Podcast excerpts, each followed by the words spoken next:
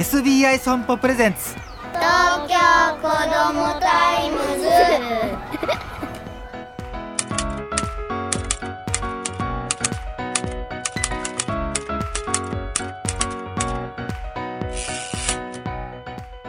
おはようさんさん東京子どもタイムズ編集長の杉浦太陽です。今週の話題はこちら。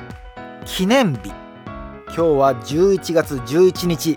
1が4つ並び記念日が多そうだなと思って調べてみました。するとですよ1年で一番多い日ではなかったのですが想像はあながち間違いではありませんでした、え1年のね365日で記念日が多いのはどの日だと思いますか？皆さんちょっと考えてみてください。チッチッチッチッチッチはい。ではトップ3を発表いたしましょう。一般社団法人日本記念日協会調べによりますと2022年10月5日現在第3位は8月10日の43件8と10を語呂合わせした記念日が多いのが特徴ですね。帽子の日ハットわかりやすいね。宿の日健康ハートの日焼き鳥の日など。焼き鳥ね8と10なるほど。さあ2位は同数で2つ。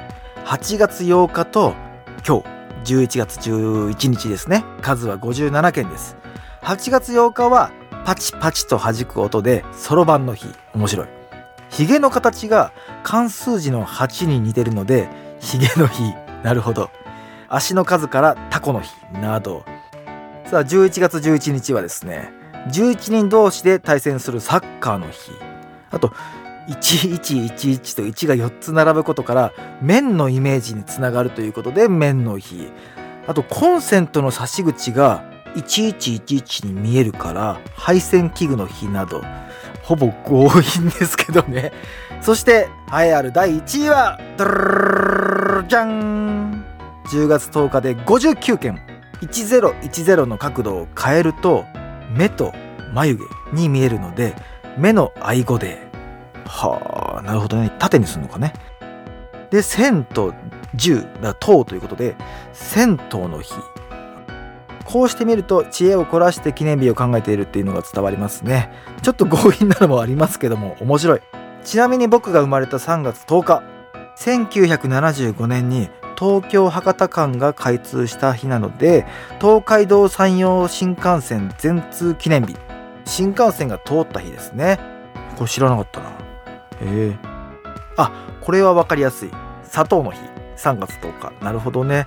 あなんかこう自分の誕生日調べると面白いですね。そうこんな風にお子さんのバースデーの記念日を調べて教えてあげると親子の会話が盛り上がるかもしれませんよ。